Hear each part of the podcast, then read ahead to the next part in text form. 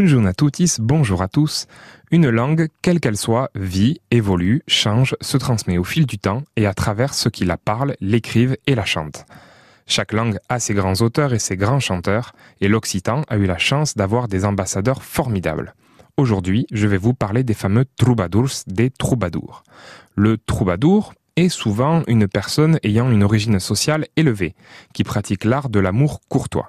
Et oui, le troubadour écrit des poèmes et chante son amour. C'est bien loin de l'image que l'on peut s'en faire, et que vous vous faites peut-être du jongleur à grelot qui traverse les villages pour quelques piécettes. Mais que veut dire ce mot troubadour? Si l'on remonte un peu, en ancien occitan, trouba peut se traduire par composer. Le verbe trouba veut dire aujourd'hui trouver, et donc le troubadour est lu que trobo, c'est celui qui trouve. D'ailleurs, dans le nord de la France, en langue d'Oil, il n'y avait pas de troubadour, mais des trouvères. Trouvères, trouver. On y retrouve la même étymologie et la même idée. L'art du troubadour est réputé et raffiné.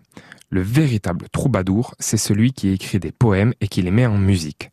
Comprenez bien que la poésie et la chanson sont deux arts qui se croisent et se complètent, on a tendance parfois à l'oublier. Alors si vous écrivez, chantez, composez ou tout simplement jouez avec la langue que vous parlez, osez franchir le pas et à partir d'aujourd'hui, considérez-vous comme des troubadours des temps modernes.